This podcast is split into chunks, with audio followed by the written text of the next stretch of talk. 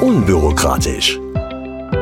Der Podcast zur Digitalisierung in der Verwaltung.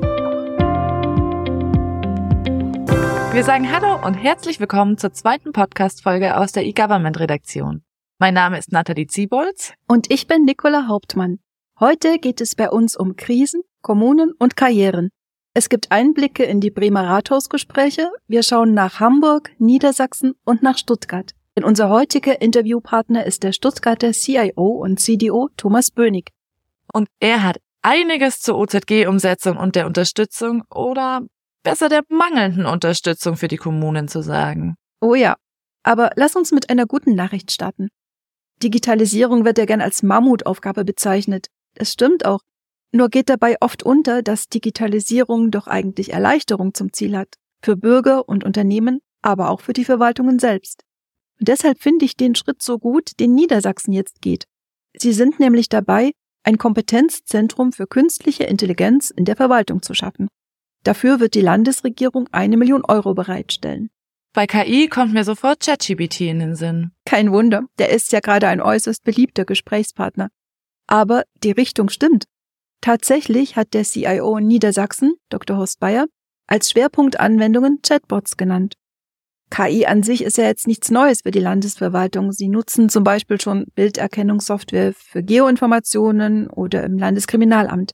Aber jetzt geht es darum, Routineprozesse zu automatisieren, zum Beispiel durch Texterkennung oder automatisierte Mailweiterleitung, oder dass Bürger mit einem intelligenten Chatbot kommunizieren, auch unabhängig von den Öffnungszeiten. Das würde auch die Verwaltungsangestellten entlasten. Und wie soll das umgesetzt werden? Gibt es da schon genaue Pläne? Noch nicht für einzelne Projekte, aber der Gesamtablauf steht schon. Im ersten Schritt sollen Projekte gefunden und bewertet werden. Dabei sind alle Ressorts der Landesverwaltung aufgerufen, ihre Ideen und Ressourcen mit einzubringen. Danach geht es dann an die Umsetzung. Und Dataport unterstützt bei dem Projekt. Aber vielleicht finden wir noch mehr gute Beispiele dafür, was mit Digitalisierung möglich ist. Du warst doch bei den Bremer Rathausgesprächen Mitte Februar dabei. Und da ging es um Krisenbewältigung durch Digitalisierung? Genauer gesagt ging es darum, wie Digitalisierung krisenfest zu gestalten ist. Stichpunkte Resilienz und digitale Souveränität. Das Motto in diesem Jahr war Krisen als Herausforderung für staatliches Handeln und die digitale Transformation. Es war wirklich interessant, sehr viel Input, auch konkrete Lösungsansätze. Woran denkst du beispielsweise als erstes nach einem Cyberangriff? Mm, Systeme abschalten, Schaden begrenzen, Beweise sichern? Alles richtig. Aber gleichzeitig ist gerade bei einem Angriff auf öffentliche Verwaltungen die externe und interne Krisenkommunikation entscheidend. Und das muss schnell gehen. Eine Lösung dafür sind sogenannte Dark Sites für das Intranet bzw. den Webauftritt. Diese kann man schon im Vorfeld erstellen. Die Seiten enthalten dann alle wichtigen Informationen, also Kontaktdaten, oder Anweisungen, was zu tun ist, und liegen, bis sie gebraucht werden, quasi im Dunkeln. Erst im Krisen- oder Katastrophenfall werden sie sichtbar geschaltet. Was sich aber auch gezeigt hat in den Diskussionen und Vorträgen, es gibt noch viele Hürden wie Mangel an Ressourcen oder fehlende Unterstützung bei der OZG-Umsetzung. Womit wir mal wieder beim Online-Zugangsgesetz wären. Oder besser bei der Frage, wie es weitergehen soll und wie die geplanten Änderungen zu bewerten sind. Die Diskussion dazu ist ja im vollen Gang.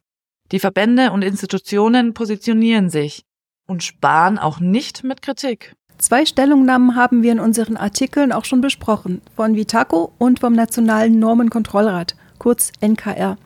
Die Links dazu finden Sie auch in unseren Shownotes. Deshalb fassen wir hier nur kurz zusammen. Was waren denn für dich die wichtigsten Punkte in der Position des NKR? Der NKR will eine Trendumkehr, ein klares Zielbild und vor allem Verbindlichkeiten für die Umsetzung. Auch deshalb, weil nach der Nichtumsetzung des OZG jetzt schon die nächste Fristverletzung droht, und zwar auf EU-Ebene.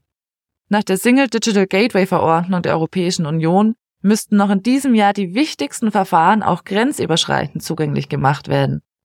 Das betrifft etwa 73 Verwaltungsleistungen und viele von denen sind noch nicht einmal bundesweit umgesetzt. Der NKR schlägt zur Motivation daher Sanktionen bzw. finanzielle Anreize vor zum Beispiel bei schneller Umsetzung. Ich habe auch in Bremen mit einigen Leuten über das Thema Sanktionen gesprochen. Und wie war die Meinung? Zusammenfassend kann man wohl sagen, es kommt auf die Ausgestaltung der Sanktionen an. Einfache Strafzahlungen der Kommunen oder Länder an den Bund bei Nichterfüllung bringen wohl eher weniger. Schadensersatzansprüche an die Bürger wären vielleicht effektiver. Da stellt sich allerdings die Frage der Durchführbarkeit. Müssen dann Millionen Bürger Klage einreichen und Richter jeden Fall einzeln prüfen? Kein einfaches Thema. Mhm. Ich fand auch noch wichtig, dass nicht mehr die einzelnen EVA-Leistungen gefördert werden sollten. Genau. Der NKR ist überzeugt, dass der Bund erstmal Schnittstellen und verbindliche Standards vorgeben soll, anstatt die konkrete Entwicklung von einzelnen Lösungen zu fördern. Die müssen von den Kommunen eh meist mit hohem Aufwand angepasst werden. Die Gelder könnten stattdessen denen zur Verfügung gestellt werden, die standardkonforme Software bereitstellen oder im App Store abrufen.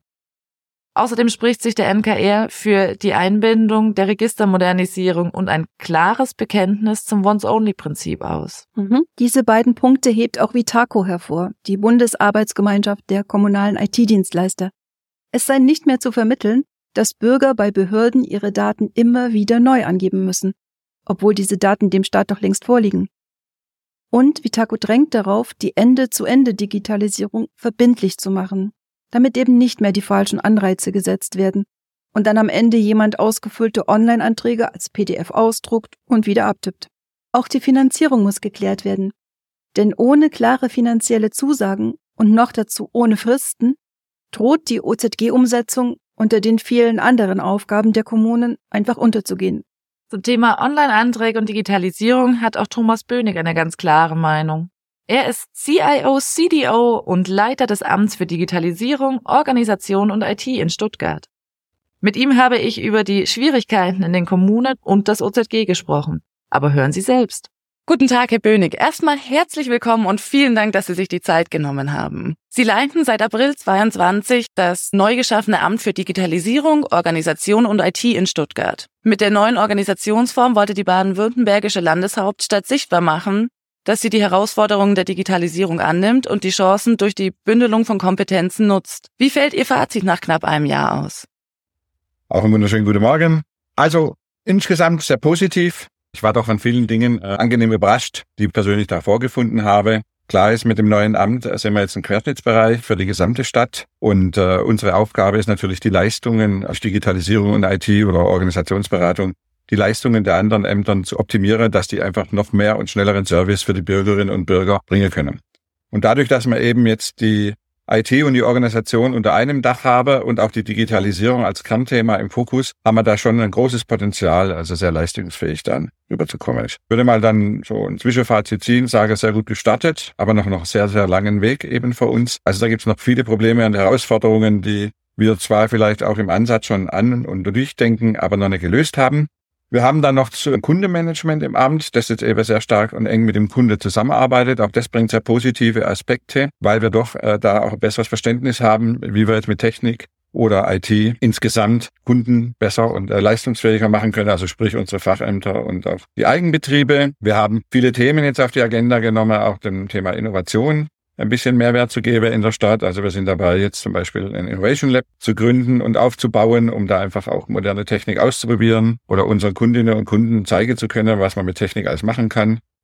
Wir haben auch schon stark an unserer Kultur gearbeitet.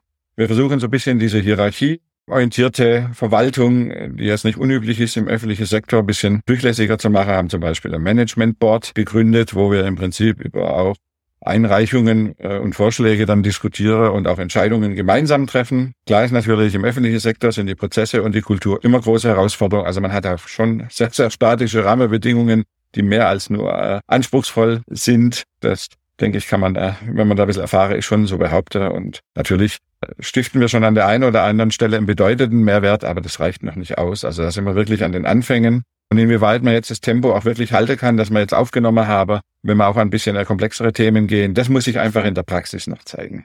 Nun ist das nicht Ihr erstes Amt als CIO. Bevor Sie nach Stuttgart wechselten, waren Sie bereits in München in dieser Position tätig. Aus Ihrer Erfahrung heraus, wo liegen für Kommunen die Schwierigkeiten bei der Digitalisierung?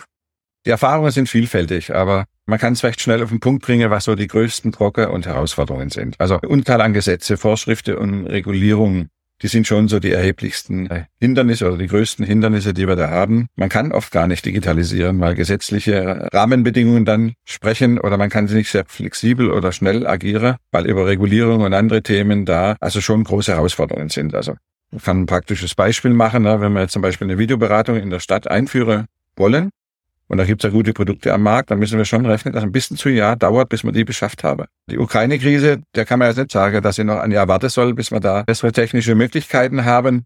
Da ist man einfach im öffentlichen Sektor viel zu unflexibel und kann dort zu wenig, sage ich mal, aus diesem unheimlich engen Rahmen rausgehen. Und äh, das äh, muss ich sagen, dass natürlich durch solche Kultur und äh, Umstände schon äh, schwierige Situationen entstehen. Ne? Also man muss den Prozess um jeden Preis einhalten, auch wenn man das Ergebnis an die Wand fährt. Und das äh, ist nicht zielführend für das, was wir eigentlich unseren Bürgern und Bürgern und der Wirtschaft, also unseren Kundinnen, wirklich auch bieten wollen. Also da haben wir schon noch mal eine längere Diskussion vor uns, wie wir das besser und anders machen können. Klar, ist, äh, wirtschaftlicher Wettbewerb ist wichtig, das will ich jetzt nicht verhehlen, ne? aber es kann auch nicht sein, dass wir gezwungen wären, so lange an einem Thema zu arbeiten, na, bis wir da Beschaffung durchgeführt haben, das ist einfach kontraproduktiv. Und zwar kontraproduktiv für die Bürgerinnen und Bürger, die auf unsere Hilfe angewiesen sind. Und ich finde das schon eine schwierige Konstellation, die man sicherlich noch besser machen kann. Wie lassen sich diese Hürden denn überwinden, Ihrer Meinung nach? Na gut, viele Dinge kann man schon auch seitens des Bundes und der Länder äh, besser machen und für uns als Kommunen. Eine der große oder das größte Problem, das wir in der direkten Kommunikation mit den Bürgerinnen und Bürgern haben, ist das OZG. Das OZG ist ein Online-Zugangsgesetz, kein Digitalisierungsgesetz, auch wenn es immer so dann dargestellt wird. Es liegt halt einfach an dem Umstand, dass man da, glaube ich, auf der politischen Ebene noch nicht so ganz fit ist in dem Thema. Das OZG digitalisiert ja auch nicht den Prozess, äh, wie das alle andere am Markt machen und auch andere Länder schon, ne? sondern digitalisiert nur das Papier.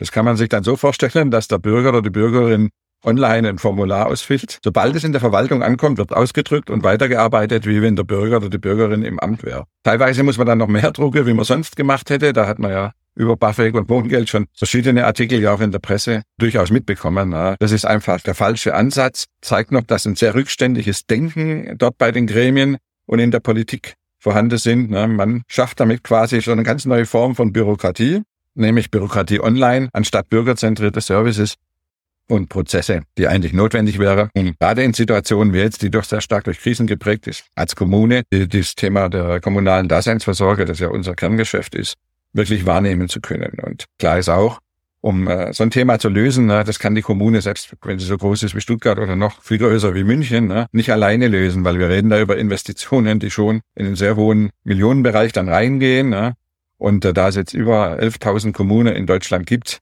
muss da einfach eine zentrale Lösung her, die sicherstellt, dass wir als Kommune das nutzen können und nicht immer alles selber machen müssen. Und unsere Aufgabe muss sein, dass wir dann quasi nur unsere Prozesse konfigurieren und dann sofort wirklich auch digitale Angebote haben und nicht die Online-Formulare wie das OZG. Gerade im OZG-Bereich ist ja so, dass auch unsere Zielgruppe oft mit dem Thema kämpfen. Also wenn Sie da einfach sich vorstellen, dass wir da Formulare online stellen und da behördliche Begriffe äh, oder Amtssprache verwenden, dann ist es einfach für bestimmte Zielgruppe, gerade im sozialen Umfeld, ganz schwierig, damit zurechtzukommen. Und auch die Qualität, die dann über solche Formulare reinkommt, führt öfters dazu, dass wir in der Verwaltung mehr Aufwand haben, wie wenn Bürgerinnen und Bürger direkt zu uns kommen würden, wo wir sie direkt beraten und einfach äh, Sachlagen oder Feststellungen sehr viel schneller klären könnte. Das sind schon Themen, wo man uns sehr, sehr stark wirklich helfen könnte. Und wir beobachten halt, dass jetzt gerade die Bundesländer da riesige Investitionen vornehmen. Berlin, Hamburg und Bremen profitieren davon sehr stark, weil sie auch Kommunen sind. Aber bei uns kommt nichts an. Und bei mhm. uns sind aber die Probleme vor Ort schon da. Also Flüchtlingskrise kann man jetzt auch in der Zeitschriften äh, durchaus immer verfolgen. Ne? Wir müssen jetzt einfach handeln, aber haben kaum die Möglichkeit, also weder von der Rahmenbedingungen noch von der Ausstellung der finanzielle Ressource her, uns wirklich bewegen zu können. Und das sind ja nur Add-ons, die auf unser normales Tagesgeschäft kommen. Also das muss man auch klar und deutlich sagen. Und da würde ich als sage ich mal, jemand, der im kommunalen Umfeld arbeitet, schon sage, dass Bund und Länder hier die Kommunen einfach wirklich völlig unzureichend unterstützen, kaum ein Verständnis habe, was bei uns die Probleme sind und unser Know-how überhaupt nicht nutzen, wenn es darum geht, jetzt über Digitalisierung das Leben für uns in der Verwaltung einfacher und schneller zu machen und damit bessere Services für unsere Bürgerinnen und Bürger bieten zu können. Also das finde ich eine sehr schwierige Situation. Sie haben jetzt das Onlinezugangsgesetz ja schon angesprochen. Das soll ja auch weiterhin den Rahmen für die Digitalisierung in Deutschland bilden. Form eines Nachfolgegesetzes. Wie muss dieses denn in Ihren Augen ausgestaltet sein, dass die Digitalisierung wirklich einen Mehrwert bringt und inwiefern entspricht der aktuelle Entwurf Ihren Erwartungen? Also das Online-Zugangsgesetz ist kein Digitalisierungsgesetz. Es schreibt lediglich vor, dass wir Online-Zugänge haben müssen, ne, die die Bürgerinnen und Bürger im Internet aufrufen können. Das muss man klar und deutlich halt festhalten. Also es gibt in dem Sinne dann eigentlich nicht wirklich ein, ein richtiges Digitalisierungsgesetz. Wie müssen wir es angehen? Der aktuelle Entwurf, äh, den finde ich ehrlich gesagt schwierig, weil er überhaupt keine Perspektive mehr bietet. Im Prinzip, äh, sagen wir, unformal an, an vielen Stellen irgendwas verlangt, was nicht in, in, einem, in einem lösungsorientierten Rahmen halt steht. Und äh, es adressiert ja auch nicht die Kernprobleme, die wir haben. Ne? Also nochmal mehr Papier zu digitalisieren, ist für uns äh, kein Fortschritt. Deutschland wird dann das einzigste Land der Welt sein, das bei Papierknappheit die Digitalisierung einstellen muss. Ne? Wenn alles immer noch papierbasiert dann laufen muss in der Verwaltung. Und das wäre ja schon eine sehr absurde Situation. Und da kann man als Kommune wirklich nach Oberfunke, was immer man will, man findet kein Verständnis oder kein Gehör. Auch das äh, Problem, wie heute Verwaltung gedacht und organisiert ist, das System, wie es heute dasteht, ist ganz schwierig zu digitalisieren. Da muss man sich schon über modernere Kultur und äh, Rahmenbedingungen unterhalten, bevor man wirklich versucht, da massiv die Organisation oder die Gesamtorganisation einer Verwaltung digitalisieren zu können. Also ich vermisse da schon so ein bisschen dieses professionelle Management und finde auch, dass da wahrscheinlich nicht ausreichend Kompetenzen vorhanden sind, um die Situation der Digitalisierung der Verwaltung da richtig einschätzen zu können. Und äh, das müsste sich deutlich verbessern. Also die bisherigen Gremien, die an diesen Themen arbeiten, haben einfach durch die Ergebnisse, die ja jetzt jeder kennt, äh, aufgezeigt, dass es so nicht funktionieren kann auch in Zukunft nicht besser werden wird. Und wenn jetzt auch noch das OZG 2.0 kommt und da keine neuen Impulse reinbringt, dann sehe ich die Situation inzwischen schon mehr als kritisch. Vielen Dank, Herr Bönig. Es fehlt also eine durchgängige Strategie, die die Digitalisierung Ende zu Ende denkt und auch das kleinste Glied in der Kette mit einbezieht, die Kommunen. Das klingt immer so nach die kleinen Kommunen, aber es ist das ganze Leben, das dort stattfindet. Da gibt es also noch einigen Redebedarf. Ich freue mich auch schon auf unsere Online-Konferenz E-Government Kommunal am 8. März. Da wird Thomas Bönig auch mit dabei sein und sein Thema ist OZG digitalisiert das Papier, nicht den Prozess. Warum die Digitalisierung der deutschen Verwaltung noch gar nicht stattgefunden hat. Oh, das wird sicherlich interessant. Das denke ich auch. Jetzt haben wir darüber gesprochen, wie Digitalisierung die Arbeit erleichtern kann oder sollte. Das ist aber noch nicht die ganze Wahrheit. Denn gleichzeitig ändert sich ja durch die Digitalisierung die Arbeit selbst sehr stark. Routineprozesse fallen weg, dafür sind aber andere Skills gefragt. Das war das Thema am zweiten Tag der Bremer Rathausgespräche. Der Fokus lag dabei auf dem Projekt Qualifica Digitalis. Das wurde vom IT-Planungsrat initiiert und unter Federführung von Bremen durchgeführt. Im Grunde ging es dabei darum herauszufinden, welche Kompetenzen und Qualifikationen in der digitalisierten Verwaltung gebraucht werden. Und vor allem, was das für das Lernen und Lehren bedeutet. Klingt interessant. Und was kam dabei heraus? Es läuft auf eine Neuausrichtung der Verwaltungsausbildung hinaus. Dr. Stefan Welling vom Institut für Informations- und Projektmanagement an der Universität Bremen ist in seinem Vortrag beispielsweise darauf eingegangen, dass Lehrpläne und Prüfungsordnungen erneuert werden müssen. Weißt du beispielsweise, von wann die Ausbildungsordnung für Verwaltungsfachangestellte ist? Hm, überrasch mich. Von 1999. Hm. Und Inhalte zur Medienkompetenz sind erst für Ausbildungen verpflichtend, die nach dem Jahr 2014 neu geordnet wurden. Und in den vergangenen Jahren hat sich doch einiges geändert. Mitarbeiter brauchen mittlerweile einfach digitale Skills und mit der veränderten Arbeitsweise werden ja zusätzlich andere Aspekte wichtig. Beispielsweise Problemlösekompetenzen, da Mitarbeiter bei automatisierten Prozessen ja meist erst bei Problemen eingreifen. Systematisches Prozesswissen kann hier auch nicht schaden. Aber auch die Kommunikation mit den Bürgern und Kollegen gestaltet sich in der digitalen Welt neu. Also müssen in der Ausbildung auf jeden Fall neue Inhalte vermittelt werden. Aber wie sollte denn das Lernen selbst gestaltet werden? Welling hat beispielsweise Methoden wie das Blended Learning oder Projektlernen mit Videos genannt. Eine Grundvoraussetzung ist dabei jedoch, den Ausbildern und Lehrern das nötige mediendidaktische und pädagogische Know-how an die Hand zu geben. Auch den Nebenamtlichen. Gleichzeitig müssen Medienbrüche beseitigt werden, beispielsweise indem den Azubis Endgeräte zur Verfügung gestellt werden und natürlich auch die Infrastruktur der Betriebe auf die Ansprüche angepasst werden. Und ganz wichtig, die digitale Transformation muss sich auch in den Prüfungen widerspiegeln. Die Ergebnisse von Qualifica Digitalis sollen ja auch in die Weiterentwicklung des eGov Campus einfließen. Das ist die Online-Plattform für E-Government und Verwaltungsinformatik. Vor knapp zwei Wochen hat der IT-Planungsrat rund 1,4 Millionen Euro dafür bewilligt. Die Förderung geht an die Deutsche Universität für Verwaltungswissenschaften in Speyer, denn dort sollen künftig die Kursangebote stärker gebündelt werden. Dazu soll auch eine Professur über die nächsten drei Jahre finanziert werden. Auch dazu gab es ein paar Einblicke. Der Fokus des eGov Campus liegt ja auf kostenlosen Weiterbildungsmöglichkeiten mit hoher Qualität. Daher hat man eine Hochschulplattform mit sogenannten MOOCs geschaffen. MOOC steht für Massive Open Online Course, also einem überwiegend in der Erwachsenen Hochschulbildung genutzten Online-Kurs, der komplett auf Zugangs- und Zulassungsbeschränkungen verzichtet. Bildung als Open Access quasi. Der eGov Campus ist dabei so konzipiert, dass die Hochschulen, die den dezentralen Content haben, diesen auf die Plattform stellen können und so ein Bildungshub kreiert wird. Es gibt beispielsweise Kurse zum Prozess- und Informationsmanagement im öffentlichen Sektor, zum Thema Interoperabilität oder Ringvorlesungen mit Vorworten des CIOs. Nach dem Kurs erhalten die Teilnehmer eine Teilnahmebescheinigung und können sogar, wenn sie an der Uni einen Abschlusstest absolvieren, Leistungspunkte erwerben. Apropos Uni. Die Hochschulen stehen ja vor ganz ähnlichen Herausforderungen. Auch die Studieninhalte müssen angepasst werden. Absolventen werden künftig oft eine Vermittlerrolle übernehmen. Sie werden als Übersetzer zwischen IT und Verwaltung arbeiten, wie das die Hochschule für angewandte Wissenschaften in Hamburg nennt. Dort gibt es ab dem kommenden Wintersemester einen ganz neuen Studiengang zu E-Government. Die Hochschule und die Stadt Hamburg haben das duale Bachelorstudium gemeinsam auf die Beine gestellt. Die Ausbildung ist interdisziplinär mit Modulen in Informatik und Mathematik, aber auch in Rechts-, Wirtschafts- und Sozialwissenschaften und natürlich mit Praxiseinsätzen in der Verwaltung. Klingt für mich auch richtig gut. Es wird aber eben noch etwa vier Jahre dauern, bis die ersten Absolventen ins Berufsleben starten. Also gut, dass es den EGOV Campus gibt.